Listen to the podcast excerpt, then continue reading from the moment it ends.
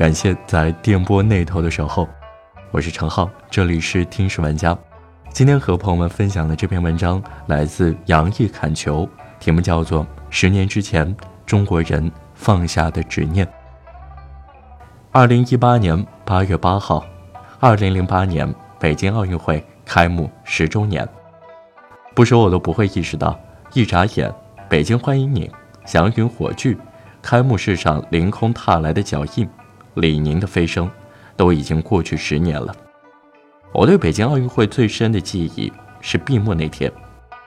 那天下午，我在五棵松体育馆采访美国对西班牙的男篮决赛，在写完稿，傍晚了，我从五棵松出来，暮色西垂，人去楼空。北京奥运会所有的比赛都结束了，我应该回家了吧？我又不想回，我就是不想离开那，想上鸟巢。看闭幕式去吧，我又没那权限，我的证件看不了开闭幕式。五棵松的东边街道，有一叫大木桶的洗脚屋，我就进去洗了个脚，一边看闭幕式的电视转播。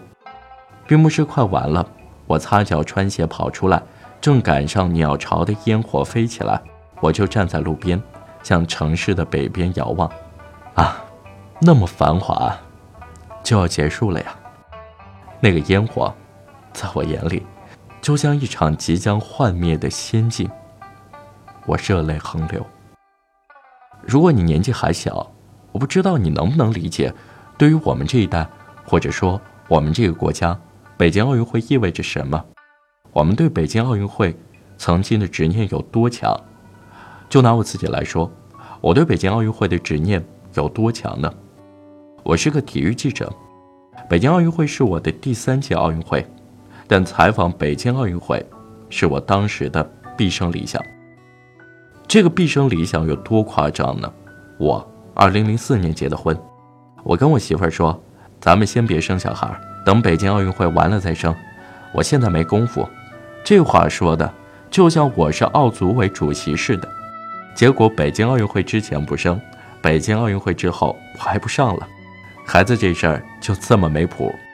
我们到二零一二年伦敦奥运会才生的闺女，我现在回头看，觉得自己很奇怪，但那时我的确是这么想的。这就是执念。二零零八年一月，姚明在火箭队的赛季里再次受伤，赛季报销，职业生涯如风中之烛。医生对他说：“你别打奥运会了，你的恢复期可能来不及。如果要打。”可能对你的职业生涯有摧毁性的影响，大姚说：“我不管我的职业生涯以后怎么样，北京奥运会我一定要打，就算打完我立刻退役，我也一定要打。这就是执念。”再说一遍，如果你年纪小，没有经历过，我不知道你能不能理解，这些看上去不可思议的执念，就是当时整个国家的状态。你现在看上去可能不好理解。但当时大家都能理解，不但理解，是都能接受，不但接受，而且充满了热情。那不仅仅是热情，是翻滚而来的热浪，是不容辩驳也不容思考的热浪。我们都是这热浪中燃烧着火星的尘埃。是的，今天北京奥运会开幕十周年，我是在应景写一篇北京奥运，但我不光是在写北京奥运。北京奥运，是我们这座共和国一段三十年执念的终点。今天很多人在追溯和怀念北京奥运，我想，追溯的是以那为终点的三十年。和我一般的同龄人，一定知道我在说些什么。我们都是沿着这段三十年的引线成长起来的。我们成长在那人头攒动的小院里，前面摆一台九寸大的黑色电视机。左邻右舍家里没电视的都挤在这里。九寸的电视机有多大呢？就跟一个常规的 iPad 差不多。我们围在那里听宋世雄老师高亢的解说，看孙锦芳的二传，郎平的扣杀落地。中国女排赢了，大家一定要涌出去游行。为什么是游行呢？是心里真高兴，不只是高兴，是完全的沸腾。文革浩劫结束不久。改革开放时间不长，这是那个时代最简单，直接的激发中国人的自豪感的源泉。体育不只是体育，中国女排赢了美国队，好像中国就真的击败美国了。如果你听起来觉得很可笑，你一定没有经历过，因为我们，我们的父母们真的这么想，我们是发自内心的这么想。体育是最快的让我们这个国度在平等舞台上取胜的方式。不只是女排赢了，我们出去游行，什么赢了我们都游行。中国男排得了亚洲冠军，击败了日本，我们出去游行。中国男足赢了科威特三比零，那只是世界杯预选赛的一场，最后还是被做掉了。可我们还是去游行。我说的我们，不是我们家，不是我们院，不是我们街道，是在文革里沉睡和痛苦了十年的北京。从东西长安街到天安门广场。人头涌动，彻地连天，振兴中华，直冲霄汉。在我十岁以前，有很长一段时间，我认为中国女排是不会输的，不可能输。中国女排的比赛输赢是决定国家命运的。如果中国女排输了，那我们的国家就要完了。等我上了小学，我、我们班同学、我们学校、我认识的所有人。最大的期待就是北京亚运会。一九九零年，紧跟在一九八八年中国体育兵败汉城之后，我们这个国家终于要在家门口，在首都北京办一届全亚洲都瞩目的大赛了。全亚洲都在看着我们呀，何止是亚洲？我们觉得全世界都在看着我们。我们可不能给亚运会掉链子。我讲几个故事，告诉你亚运会在我们心里意味着什么。第一。亚运会开幕式上有大型团队操表演，是由全北京数万名小学生承担的。提前接近一年，学生天天下午去训练，然后选拔。不管冬天多冷，夏天多热，孩子们都全部努着劲儿。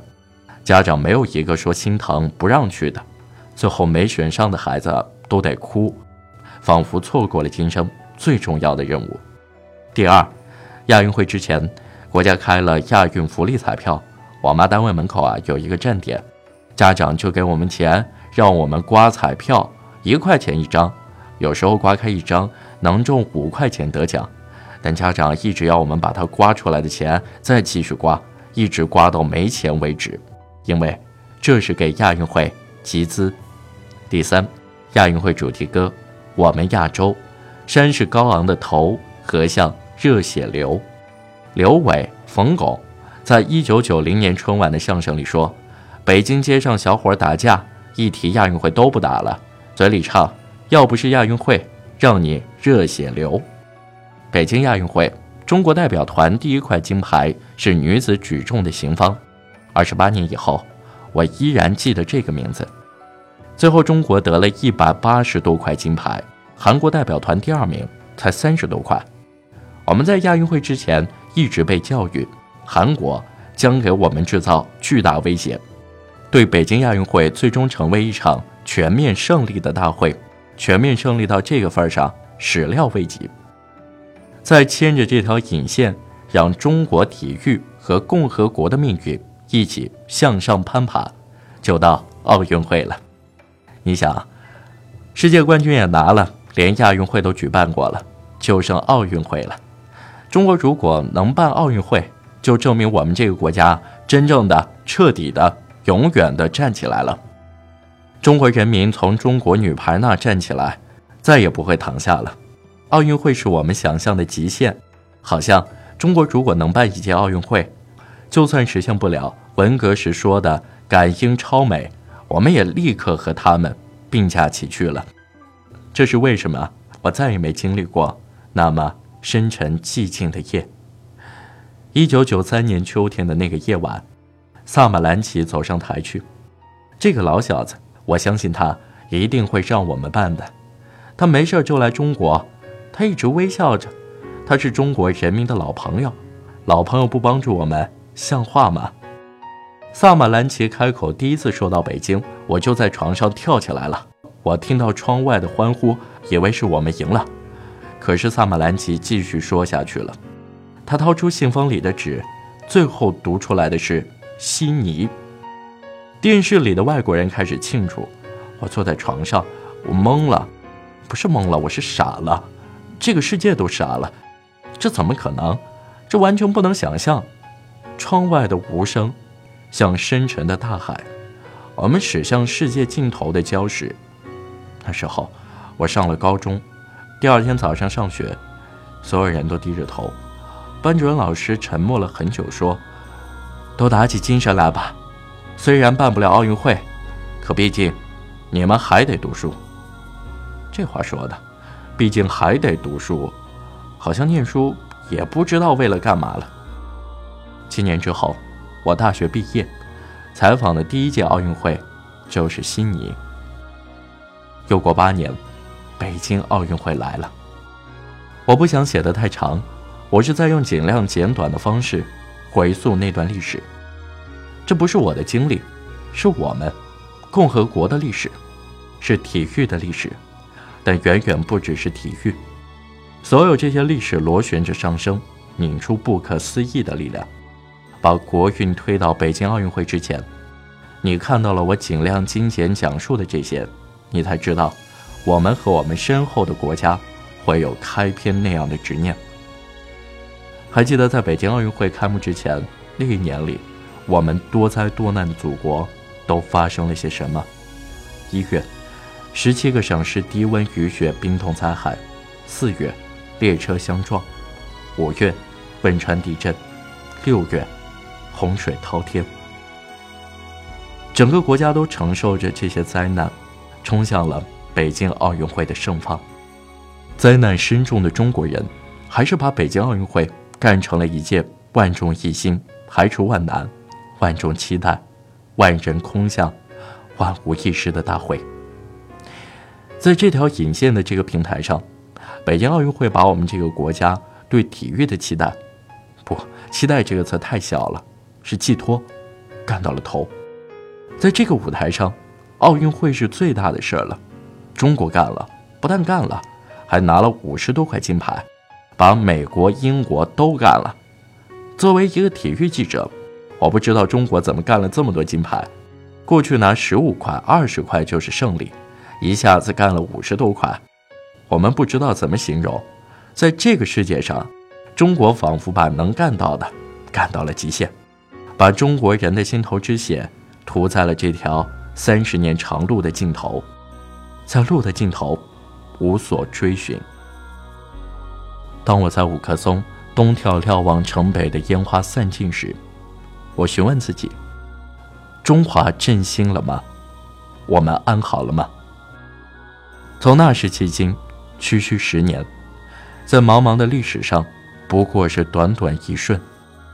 但有很多你们今天已经习以为常的思维和意见，在那之前的三十年里，我们从未听过公开的、大声的表达。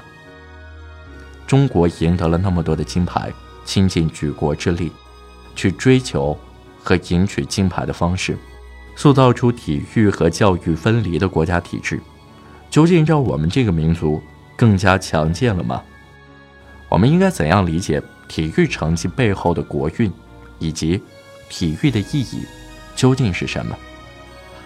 举办一届无与伦比的奥运会，对于这座城市的百姓、城市的发展，以及城市背后的国家，真的有帮助吗？这些问题不一定有答案，但只要能提出来，就是社会和民众的思辨。这个思辨告诉你，我们在成长。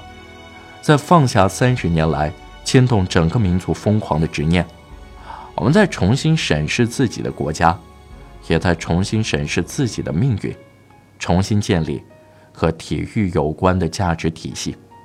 我们这个事实上并没有那么多人参与体育，也谈不上喜爱体育的国家，终于开始结束以体育作为吗啡的时光，以三十年向北京奥运会终点的冲刺为代价。自那以后十年里，又经历伦敦奥运和里约奥运，奥运金牌以及整个计算体系下的全运会，仍是中国体育小圈子打捞的讯息。四年一度，鱼龙毕现。在那之外，雾霾四起，房价飞升，奶粉有毒，疫苗作假，在拿到最多的奥运金牌之后，我们这个民族终于知道，我们要活得更好，与奥运和金牌无关。体育不仅是体育，体育又就是体育。仅以此，是为北京奥运十年之际。时间过得很快，这就是今天的节目。关于这个话题，你有什么想说的？欢迎在评论区打字和我们分享。如果你想和我交流或者投稿，欢迎扫描屏幕下方的二维码，添加我的个人微信。感谢你的收听，我们下期再见。